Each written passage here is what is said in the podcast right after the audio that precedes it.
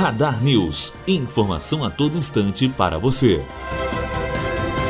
O ministro Alexandre de Moraes, do STF, recebe hoje representantes de empresas multadas por desobedecer ordem do tribunal para liberar estradas bloqueadas durante a greve dos caminhoneiros em maio deste ano. As multas aplicadas a 151 transportadoras somam até agora 715 milhões e 400 mil reais e são contestadas pelos empresários.